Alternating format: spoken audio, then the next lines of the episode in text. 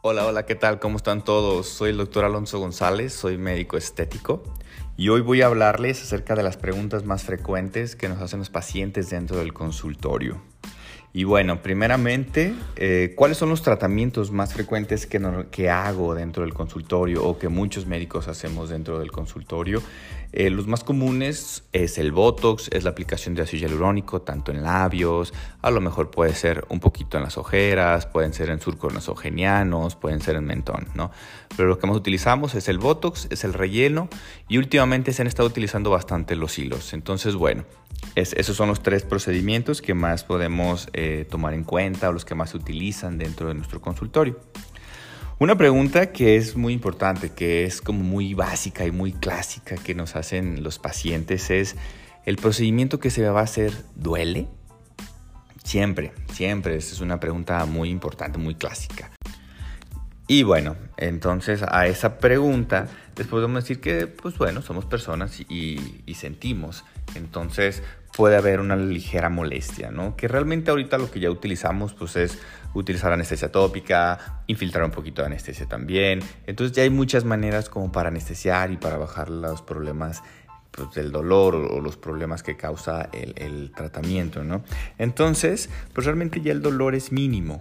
En algunos procedimientos no va a haber dolor, en algunos pues puede que, exista un poquito más. Por ejemplo, cuando ponemos un poquito de, Botox, el dolor es mínimo, es mínimo, son pequeños piquetitos y listo.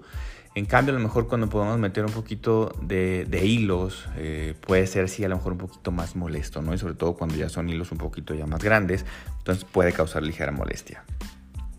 Otra pregunta que, que es también bastante frecuente, sobre todo con los pacientes masculinos, siempre nos preguntan, oiga, ¿y después de tratamiento puedo tomar? Que es muy curioso. Pero es cierto, y, realmente hay muchos tratamientos en los que después de, después de, hacer el procedimiento se puede, se puede ingerir bebidas alcohólicas. En los que sí de plano, ¿no? Eh, de preferencia no, no nada de alcohol, es en el uso del ácido hialurónico. Cuando utilizamos nosotros ya algún relleno, eh, si nosotros eh, tomamos alcohol, lo que se va a hacer es mayor inflamación. Entonces eso se va a tardar mucho o se va a tardar un poquito más en, desinflamar la zona que, estuvimos trabajando. Cuando preguntan que si pueden fumar, realmente la respuesta es pueden hacerlo, sin embargo, en muchos tratamientos ya eh, no se les permite tanto el fumar. ¿Por qué? Porque se va a terminar el efecto más rápido. Entonces, siempre nosotros le recomendamos en la consulta, no fume, haga ejercicio y tome mucha agua. La hidratación les va a servir para que todo lo que se les haga se les quede un poquito más de tiempo. Y bueno, otra pregunta que también me hacen es, ¿existen límites de edad?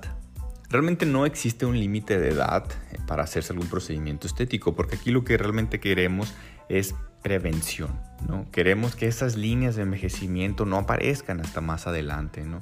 Entonces, eh, no hay un límite de edad. Normalmente los pacientes llegan al consultorio desde los 18, desde los 20 años, ya a lo mejor con marcas de acné, con, este, con alguna pequeñísima arruguita o alguna manchita. Eso es lo más común cuando son pacientes jóvenes. Y pacientes ya más grandes, entonces llegan pacientes ya a lo mejor de 70, de, este, de casi 80 años, que ya obviamente pues lo que se va a trabajar un poquito más es la arruguita, es un tanto la flacidez, pero bueno, son pacientes que se quieren ver bien y eso es muy aceptable y la verdad es, es de, reconocerse a los pacientes. Entonces no hay un límite de edad. Aquí básicamente es paciente que, se, que lo necesita o paciente que quiere verse mejor o sentirse bien, pues bueno, paciente que puede acudir a consulta. Otra pregunta que también eh, suelen hacer es, ¿hay, hay, algún, ¿hay alguna consecuencia, hay alguna secuela con respecto a los tratamientos? Obviamente, pues todos los tratamientos tienen, tienen sus secuelas, tratamientos tienen sus problemas, ¿no? Pero realmente ya lo que utilizamos nosotros es tener mucha seguridad, eh, utilizamos también mucha eh, mucho cuidado en todos los procedimientos que se hacen. Entonces siempre tenemos el, peligro, pero si realmente eh, los procedimientos se hacen en un establecimiento bien, se hacen con un médico que realmente sabe, pues no va a haber ningún riesgo. Simplemente pues las precauciones se toman y listo, ¿no? Otra pregunta también es, puedo hacérmelo yo como si fuera paciente diabético, paciente hipertenso, con alguna enfermedad crónico-degenerativa, alguna otra enfermedad. Bueno, la respuesta aquí sería, eh, pacientes que son diabéticos hipertensos, ¿están controlados? Si sí están controlados, son pacientes que son aptos a hacerse algún procedimiento. Si son pacientes que no están controlados, preferible primero que vaya con su médico especialista para que le trate y le controle la enfermedad y posterior a eso entonces ya podríamos hacer algún procedimiento estético. Más que nada es por prevenir algún, algún efecto y este, pues mantener muy cuidados a los pacientes. Eh, pacientes embarazadas y pacientes en periodo de lactancia sí no se puede hacer, esto más que nada pues por, por seguridad. ¿no? Bueno, otra pregunta que es también muy frecuente es, después de los procedimientos, ¿me va a cambiar la cara? Realmente aquí lo que, no, lo que yo hago en el consultorio es... Eh, no cambio caras, no les cambio una cara por otra, no. Aquí lo que hago es eh, darle, darle esa calidad a la cara, darle ese toquecito que le hace falta para que los pacientes se sientan a gusto, se sientan mejor y que, y que se vayan felices. Ese es el, el, objetivo. Realmente no voy a cambiar ninguna cara, simplemente les voy a dar un poquito más de calidad, ¿no?